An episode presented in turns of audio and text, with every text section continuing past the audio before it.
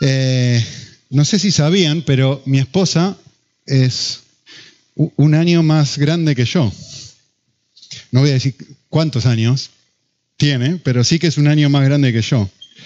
Ayer estábamos, estaba conduciendo con mis niños en el coche de vuelta de Málaga y Manu dice, me hizo esta pregunta, me dice, papá, si, si mamá se quita los calcetines y tú te dejas las zapatillas puestas, ¿sigue siendo más grande que tú?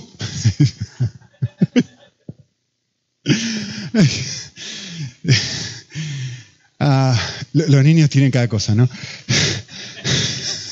Sí, mi amor, sigue, sigue siendo más grande que yo. Creo que no lo entendió.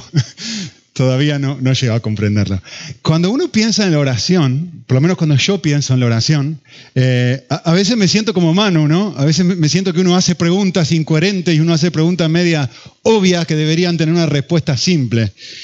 Y, realmente uno se siente como un niño, ¿no? ¿Quién, ¿Quién, puede decir que es un experto en la oración? ¿Quién puede decir que tiene la capacidad para, para dar un, mensaje acerca de este tema, ¿no? Entonces yo quisiera pasar un tiempo, eh, obviamente es, quizás es el pasaje más conocido de toda la Biblia. O sea, realmente creo que hasta la gente no creyente y aún la gente atea conoce este pasaje de memoria, el Padre Nuestro. Y quisiera desde el Padre Nuestro definir dos cosas. Por un lado, ¿qué es la oración? Y voy a pasar un tiempito un poco más largo tratando de pensar en esto. Y después ir caminando rápidamente por distintos motivos de oración, ¿no? Que el pasaje muestra. Si ustedes miran el Padre Nuestro, si tienen abierto ahí en sus Biblias, hay algo que me resultó muy interesante cuando lo volví a estudiar, y fue que en el texto hay seis peticiones, bueno, algunos dicen que hay siete, hay, seis peticiones que en un ratito vamos a ir mirando, ¿no? Eh, venga tu reino, hágase tu voluntad, danos pan, perdónanos, no nos metas en tentación, etc. Eh, sin embargo, lo primero que observamos en el Padre Nuestro es que no comienza con una petición, sino comienza con una presentación de una nueva forma de acercarse a Dios. El texto comienza de una manera media extraña, ¿no? O sea, comienza Jesús diciéndome la manera en la que yo debería acercarme en oración a Dios.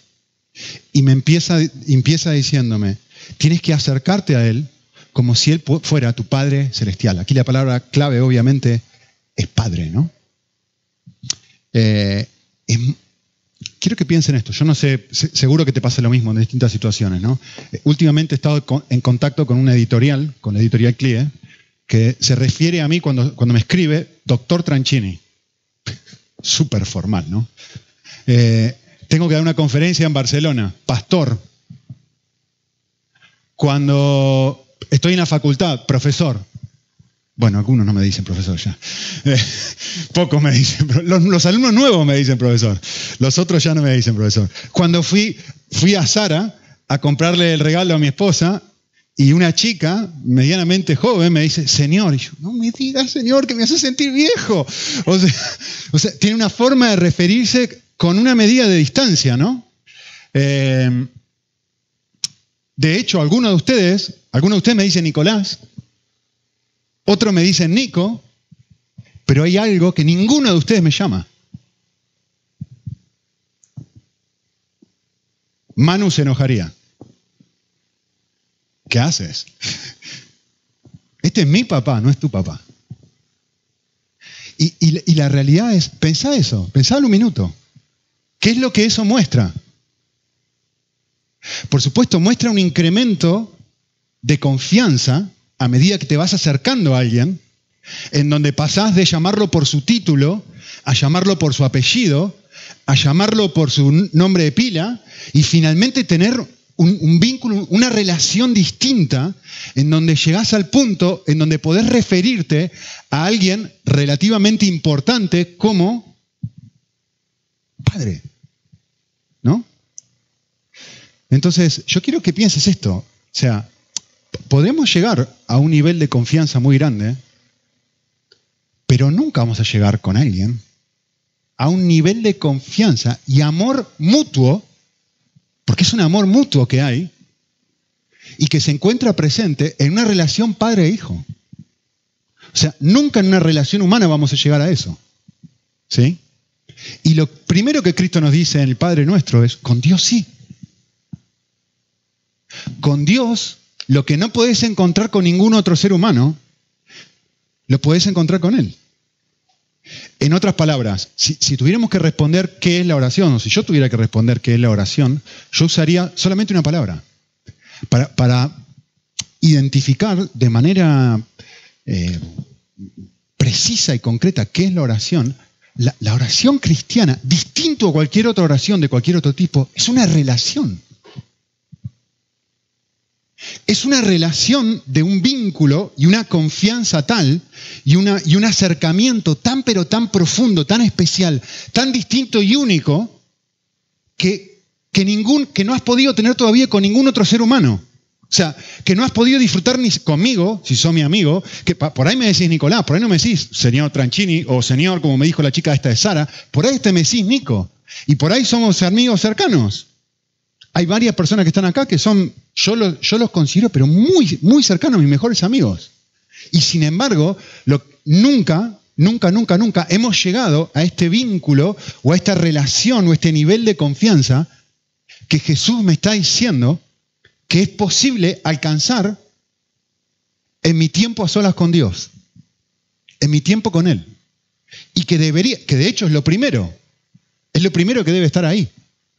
Cuando te acerques a Dios, la, clave de saber si te encontraste con Él es si, encontraste este, si tuviste esta, esta experiencia que dijiste, con ningún ser humano yo me siento así es que lo que, lo que siento en mi encuentro con Dios, lo, más cercano a esto es el, papá idóneo. Es que tener.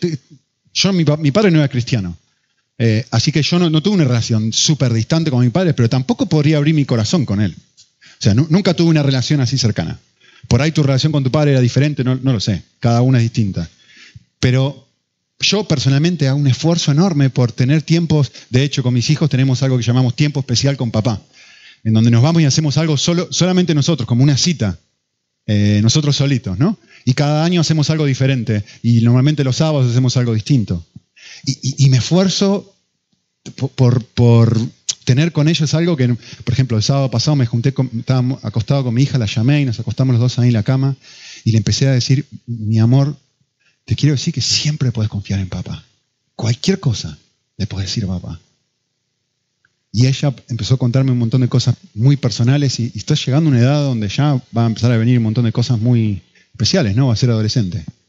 Y, a lo largo de los años he tratado de decir, quiero llegar a crear un vínculo con ellos, donde hay una confianza, un amor mutuo, en donde ella sabe, y los, niños también, saben que, que papá es distinto.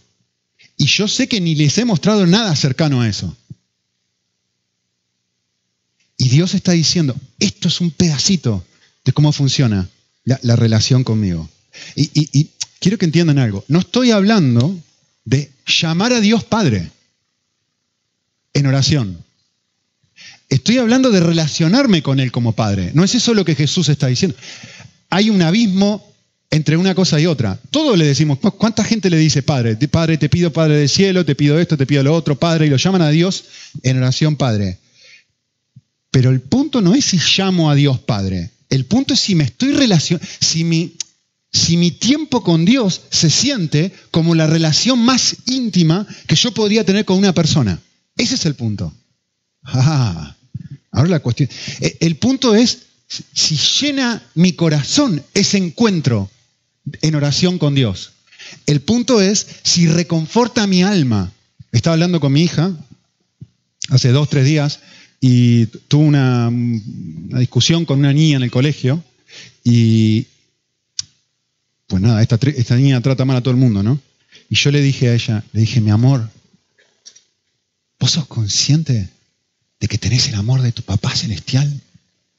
De que aun si esta niña te rechaza, te trata mal y nunca te ama, tu papá celestial te ama con todo su corazón. ¿Saben lo que me dijo ella? Con muchísimo respeto, me dijo, sí, papá. Sí, sí, lo creo. Pero eso fue lo que dijo. No fue lo que sintió.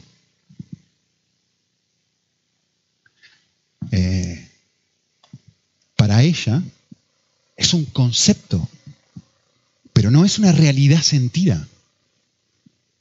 No, afecta, tener un Padre celestial, por lo menos no al punto de decir, puedo aceptar el rechazo de, mis, amiguitas.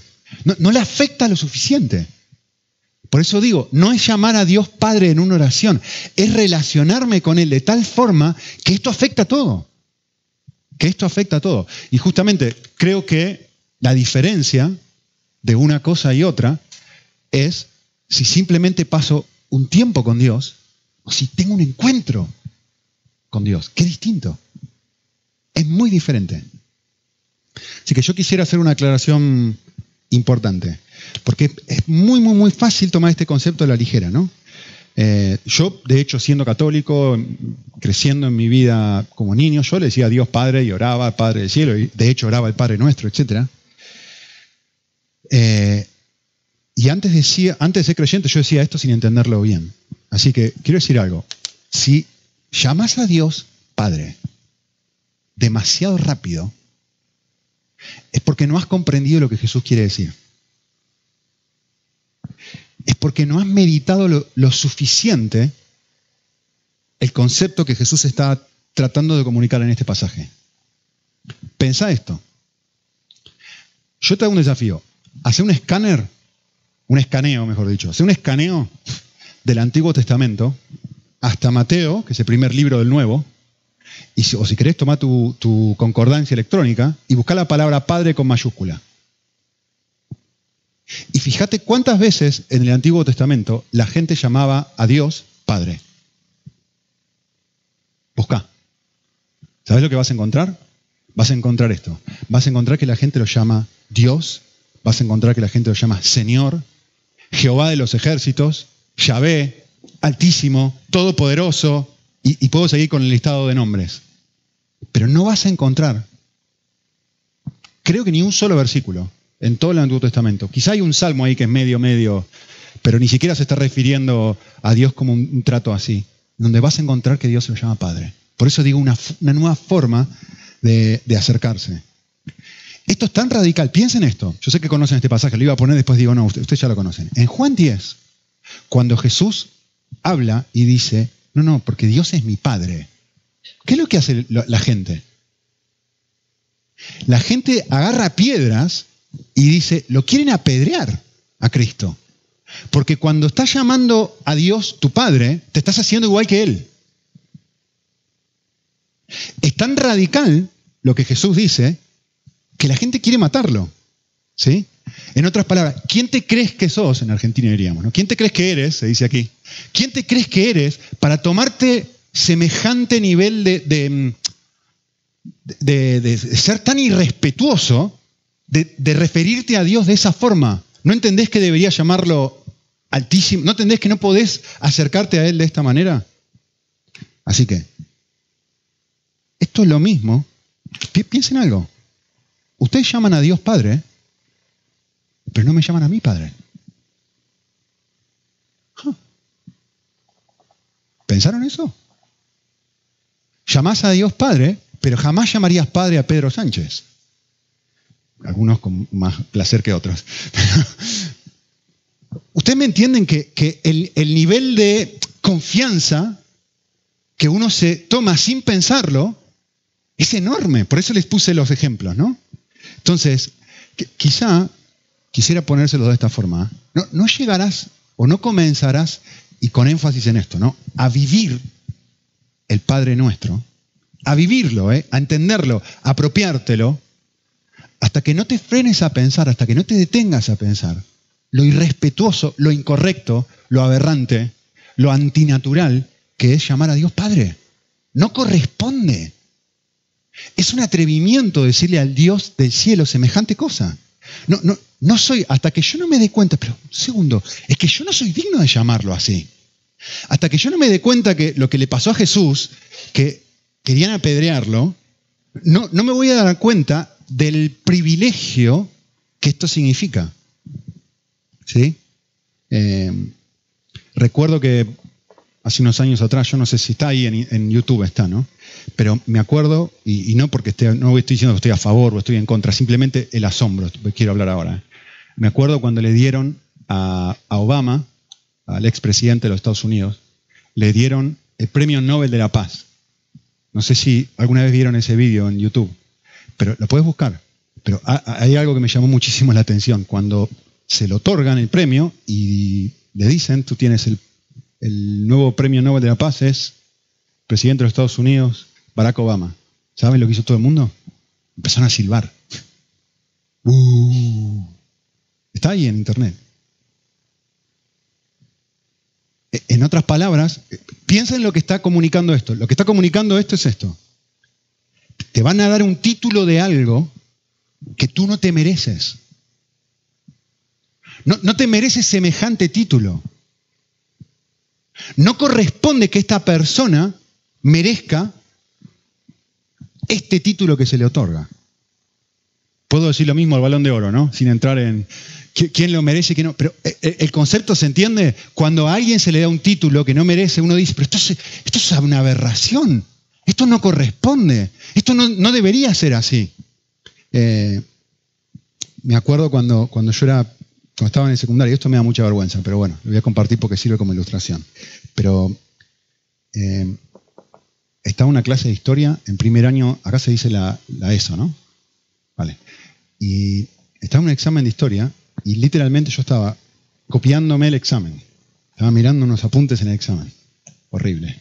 Pero bueno, estaba respondiendo a la pregunta, estaba copiando lo que estaba, tenía abajo y de repente, sin que yo me diera cuenta, mi profesora de historia, no me olvido más, profesora de historia, se puso al lado mío y pegó un grito cuando me vio copiándome. Me sacó los apuntes, me sacó el examen, se lo llevó. Yo yo era, estaba temblando, con un miedo, con un pánico. Digo, cuando yo llegue a mi casa y tenga que enfrentar a mi padre y a mi madre, que ah, no, sé cómo se dice aquí, pero cuando no te dejan ir al colegio, ¿cómo se dice? En Argentina sí te, suspenden. Te, te, expulsan, bueno, pero temporalmente, ¿no? Bueno, me expulsan, digo, acá me van a expulsar del colegio católico, ¿vieron eso? Ay, me van a expulsar, me, van a matar. Yo era una, estaba temblando de miedo y lo que sucedió fue que, ah, chao, yo ya perdí, ya estoy muerto. Y esta profesora de historia tuvo compasión de mí. Y me dio, me dio algo que yo no merecía. Me dio gracia. Me dio gracia. No me dio lo que yo merecía. Si yo me hubiera estudiado todo y me hubiera sacado un 8, un 9, hubiera estado bien porque era algo que me merecía. Y, el desafío del Padre nuestro es entender eso.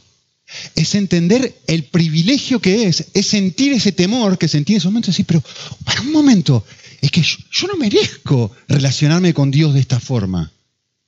Es, es una irreverencia que yo, teniendo teniendo la clase de pensamientos que tengo, teniendo la clase de orgullo que tengo, teniendo la clase de, egoísmo, viviendo de la manera que yo viva, yo pueda acercarme a la presencia de un Dios santo que me ha dicho, nadie puede estar en mi presencia y no solamente que esté delante de Él como si fuera el rey del cielo y yo me, me agache y le rinda pleitesía, sino que lo abrace y Él me abrace y lo sienta papá. ¿Ahora entienden? Hasta que no se produzca ese asombro, el Padre nuestro no tiene sentido. El gran problema es que yo me siento digno. Y como me siento digno, disminuye mi apreciación de lo que se me ha otorgado, que es entrar delante de la presencia de Dios y llamar a Dios papá. Por eso hablé de lo que hablé de las piedras. Porque yo tengo que entender que yo no merezco llamar a Dios papá. Yo merezco ser apedreado. Pero Cristo fue muerto por mí y por eso yo puedo acercarme a Él de la forma que me acerco. Por eso Juan dice, mirá, frenate a pensar, considera cuán grande amor nos ha otorgado el Padre para que nosotros podamos ser llamados hijos. Ese es el desafío. Por eso digo, ¿qué es la oración? Es un aprecio cuando, cuando se chocan estas dos fuerzas. Se chocan la fuerza de decir, yo soy un gran pecador, Dios me permite entrar y llamarlo papá por gracia, y, esto colisiona, ¡pum!, el Evangelio. Y digo, no lo puedo creer, me asombro. Eso es la oración. La oración es un encuentro que produce asombro. No puedo creer que yo me haya sido dado el premio Nobel de la Paz. No lo puedo creer. No puedo creer que me hayan dado balón de oro. No puedo creer que yo pueda llamar a Dios papá. Eso. Es esa, es esa colisión de fuerzas, de, dinámicas opuestas.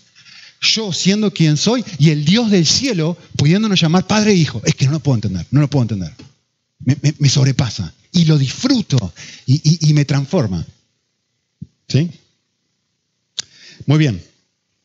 Así que, ¿qué es la oración? Es eso. Es un encuentro de fuerzas, es, un, es, un, es una relación especial entre uno extremadamente indigno, yo, y otro que es fantástico. Y, ese encuentro te transforma. ¿Qué debemos pedir en oración? Evidentemente el texto va a hablar de seis cosas. Yo no tengo tiempo para mirar cada una de estas cosas en detalle. Hay un montón que se podría decir, así que yo voy a tocar las seis cosas más por arriba, me voy a frenar en algunas más que otras, especialmente en las primeras, las últimas tres las voy a mirar rápido. Em, por supuesto, no son los únicos seis motivos de oración. La Biblia es muy amplia y habla de muchos más motivos que no están acá incluidos, pero por lo menos quería que reflexionemos en, estos seis eh, brevemente. Lo primero que dice el Padre Nuestro es que la primera petición que encontramos ahí es, versículo 9, que sea santificado tu nombre. Ese primer pedido de oración, ¿no? Que hace Cristo en el Padre Nuestro. Ahora, ¿qué significa santificar? Santificar algo significa separar algo. ¿Sí? Es como cuando, cuando uno separa un dinero y dice, este dinero lo voy a usar para esto, y este dinero lo voy a usar para esto otro, o esta vajilla de porcelana la voy a usar para un momento y una ocasión especial. Santificar significa, esto es distinto, esto es diferente, esto es especial, esto es distinto a todo lo demás, vamos a ponerlo a un costado. Eso significa santificar.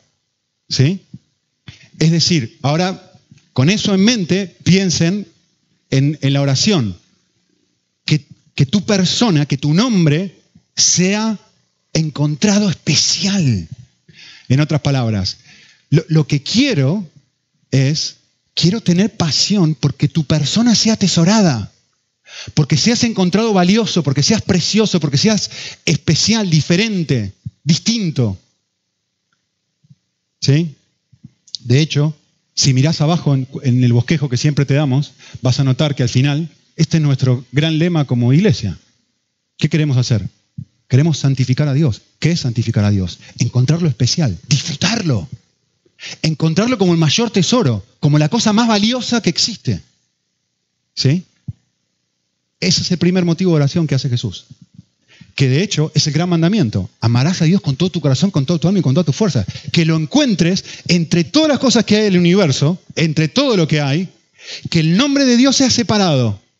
Que el nombre de Dios sea distinto a todo. Obviamente el nombre la persona, está hablando de su persona, ¿no? Que su persona sea completamente distinta, diferente a cualquier otra. Que sea lo que yo más encuentro valioso y especial.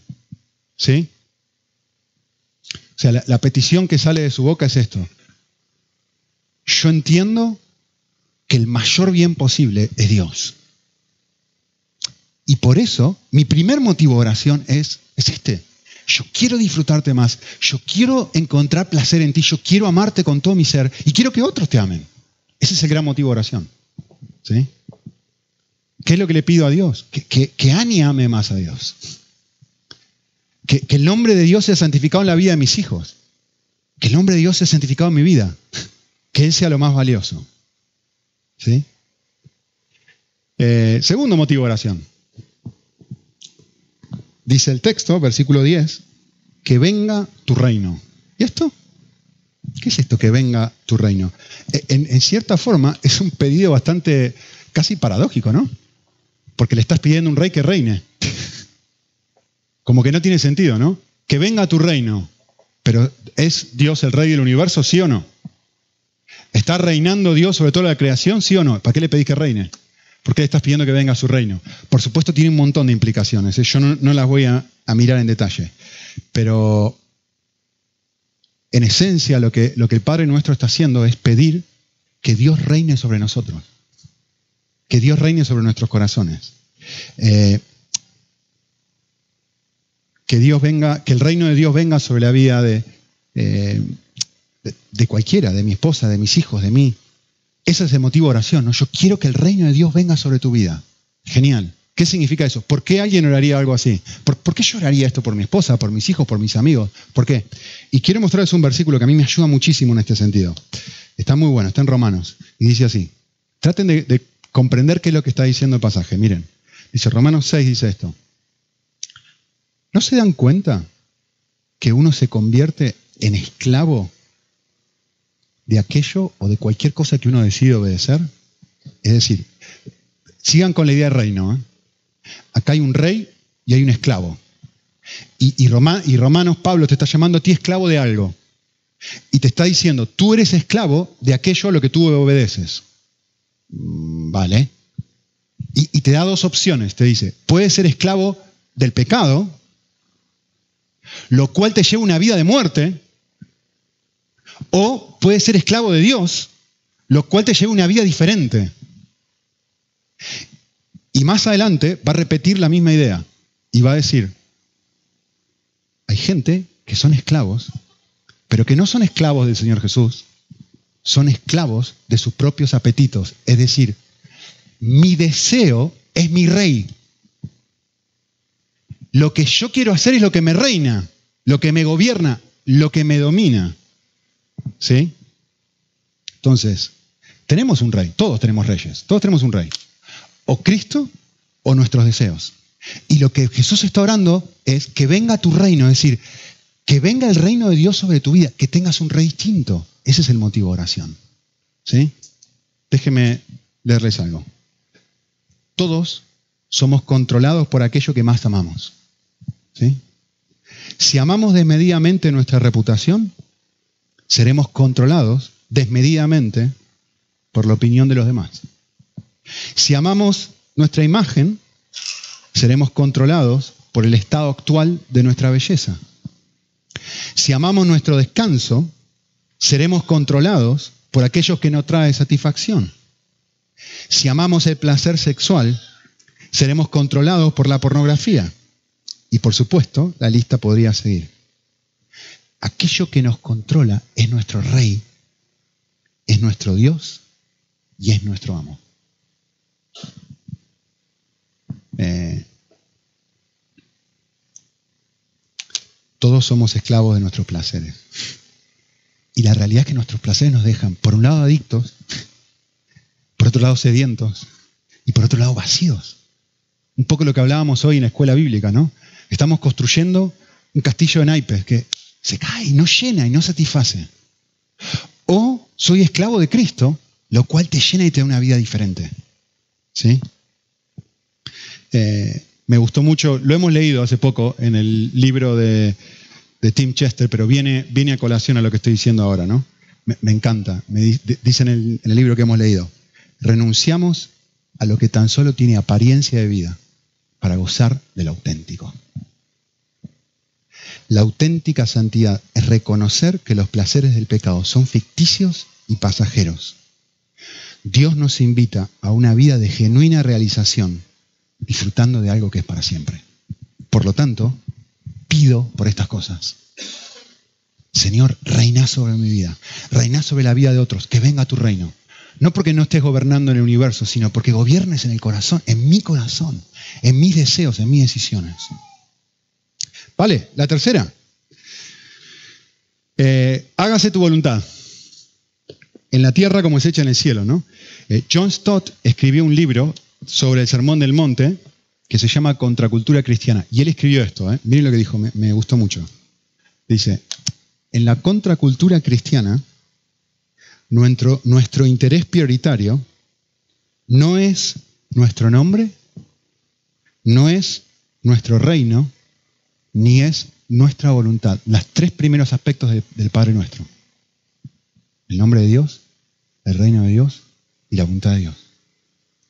lo que él está diciendo es, cuando yo tengo una relación real con Cristo, entro a vivir contracultura.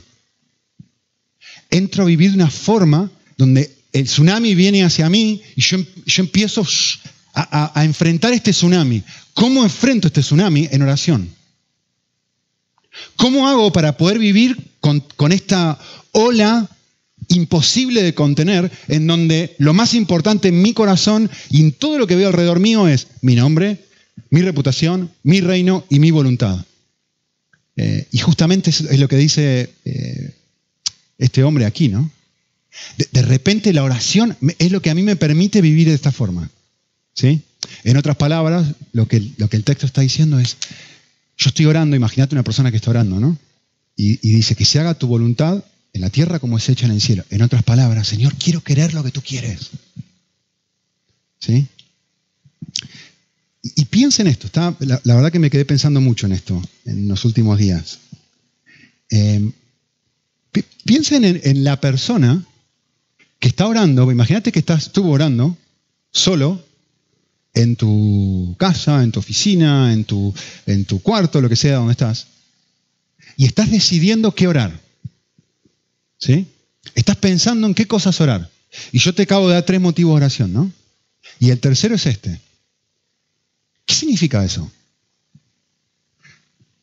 Significa esto. Si, yo vivo esta tercera cosa, significa, entender el Padre Nuestro significa que de repente soy una persona que cuando tiene que definir sus motivos de oración, filtra sus circunstancias y sus pedidos, vale, tengo este problema en el trabajo, tengo esta situación en el noviazgo, tengo este problema con mi esposa, tengo esta situación con mis hijos, filtra su motivo de oración diciendo cuál sería, no mi voluntad, no lo que yo quiero que pase en esta situación, sino qué sería que la voluntad de Dios se haga ahora en esta situación acá en la tierra.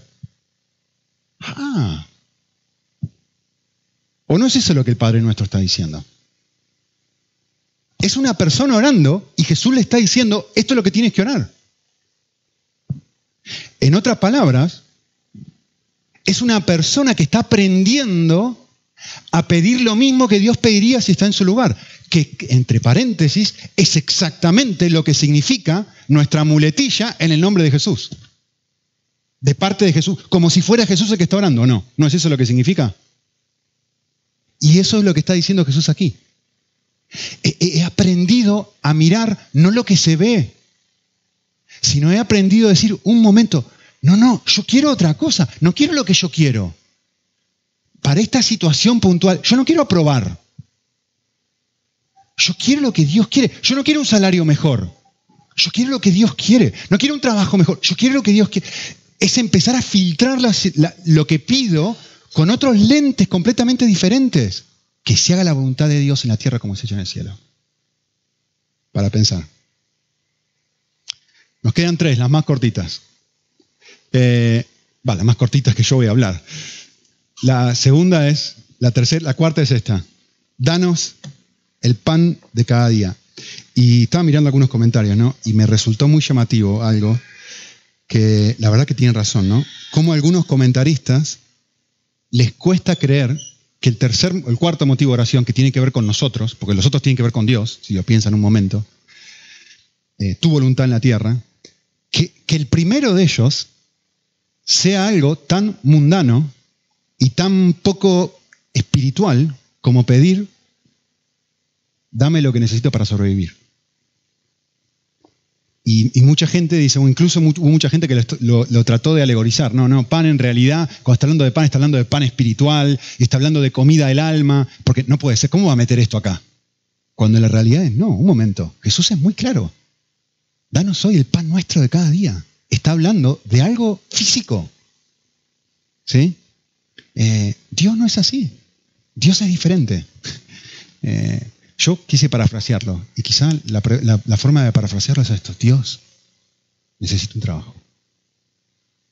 Esto me está diciendo Jesús a mí o a ti. Dios, dame lo que necesito para poder vivir mi vida. Necesito un trabajo, o necesito un salario, o necesito lo que sea. Y, y, justamente lo que Dios está, lo que Jesús está diciendo en esto es, tú me interesas. Tus prioridades también son importantes para mí. Pero pídeme. Dame el pan de cada día. Quinta, y esta que viene con controversia. Podría frenar y pedirle a alguno que le explique a esta. ¿eh? Perdona nuestras deudas, como también nosotros hemos perdonado a nuestros deudores. Vale. Para muchas personas, o para muchos cristianos, este pasaje es un poco conflictivo. ¿Sí? Porque, ¿qué está diciendo Jesús? ¿Está diciendo que Dios no nos va a perdonar a menos que nosotros perdonemos a otros? ¿Está diciendo eso? La respuesta es sí, eso es lo que está diciendo. Es exactamente lo que está diciendo el texto. Está diciendo eso. Y no hace falta hacer mucho malabarismo exegético para entender que el texto está diciendo exactamente eso. Dios no se va a relacionar conmigo hasta que yo perdone a las personas a las cuales, con las cuales estoy amargada, amargado. Ahora, quisiera para explicar esto, quisiera volver a decir algo muy importante que tengas en cuenta. Jesús está describiendo cómo debería orar, y presten atención a la pantalla, un cristiano. Esta es la oración de una persona que llama a Jesús, perdón, a Dios Padre. No está hablando de, a ver si ayuda esto, no está hablando de una persona que hace una oración de fe. Y a esa persona Dios le dice, ah, no, hasta que no perdones a todo el mundo yo no te voy a perdonar. No, no, no, Jesús no está hablando de eso. Jesús está hablando de un cristiano que ha llamado a Dios Padre, que ha tenido un encuentro con Él, que le ha dicho todas las cosas que hemos venido diciendo antes, que ha experimentado el perdón de Dios, y a esa persona Jesús le está diciendo que no puedes acercarte a relacionarte conmigo si tienes un problema de amargura con otra persona. ¿Sí? Eh, en otras palabras, si tengo un conflicto interno con alguien, también tengo un conflicto con Dios. Eh, y, con esto no estoy hablando, vale, vale, matrimonio. Miren esto, entre paréntesis, este no es el único pasaje que dice esto. En Corintios, me acabo de acordar ahora entre esto, ¿qué dice Dios de que, ¿por qué los maridos no deben pelearse con sus esposas? A ver, estudioso la Biblia. ¿Por qué los maridos no deben pelearse con sus esposas? Para que sus oraciones no sean estorbadas. Lo que está diciendo es esto. El texto está diciendo exactamente lo mismo. Si tú pretendes tener una relación cercana con Dios, y no es, ah, vale, le pedí perdón a mi esposa. Sí, le dije perdón, como hacen mis niños a veces. Bueno, te pedíle perdón a tu hermanito. Perdón, y dentro de su corazón ningún tipo de perdón, siguen amargados y todo. Si, por eso puse ahí a propósito un conflicto interno. Si dentro de tu corazón estás mal con alguien y no lo has resuelto, Dios se toma eso de una forma muy personal, si eres un cristiano. Está hablando de la oración cristiana, no está hablando de la oración de la persona que se va a convertir.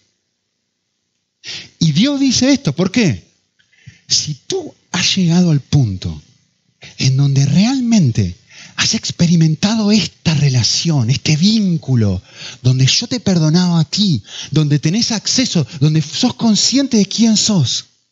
Y has llegado a una relación vital y has experimentado un amor distinto conmigo y sos incapaz de ofrecérselo a otros, algo va mal. O, como dice Mateo en la página anterior, si estás presentando tu ofrenda y te das cuenta que tenés un problema con él, solta todo. Si estás delante de Dios y te das cuenta, soltá todo y arregla eso. Eso es lo que este pasaje está diciendo. ¿Sí? Eh, en otras palabras, tú me llamas padre, quieres tener una relación conmigo. Eh, habiendo experimentado mi perdón, esto, esto es inaceptable. Que te presentes delante mío y tú digas, me llames papá, no me llames, si no quieras tener una relación conmigo, papá, y, esté esto dentro de tu corazón, ah, ah, primero andá y arreglalo. ¿Sí? Lo otro es lo correcto, que es esto que yo puse acá en la pantalla. Señor, tu perdón ha afectado mi corazón, lo cual hace que yo, ¿sabes qué? No, tengo amargura hacia nadie. Sí, me han herido un montón, Señor, pero yo te herido tanto, tanto, tanto, tanto a ti, que la verdad que vengo delante de ti, lo que dice el texto, vengo delante de ti necesitando más perdón todavía. ¿Ustedes se dan cuenta que eso es lo que dice el pasaje? El pasaje dice que la persona viene delante, la persona que ha sido perdonada, viene delante de Dios diciendo, necesito más perdón, por favor, perdona mis deudas. De vuelta no está hablando de gente no creyente. Y la última, no nos metas en tentación y líbranos del mal o de lo malo. Eh, voy a citar de vuelta a John Stott, que me encantó lo que dijo. El pecador cuyo mal ha sido perdonado ansía ser librado de la tiraría del mal en el futuro. Muy linda. Muy buen resumen. ¿Qué significa no nos metas en la tentación? Significa, no, no quiero vivir una vida lejos de ti. Lo que hablamos antes. No quiero ser esclavo del pecado. Y te lo pido, y te molesto, y te digo, Señor, por favor, no quiero esto. No quiero esto. Muy bien. Podría decir un montón de cosas más, pero voy a frenar acá y vamos a hacer justamente esto. Orar un momento con el Señor. Eh,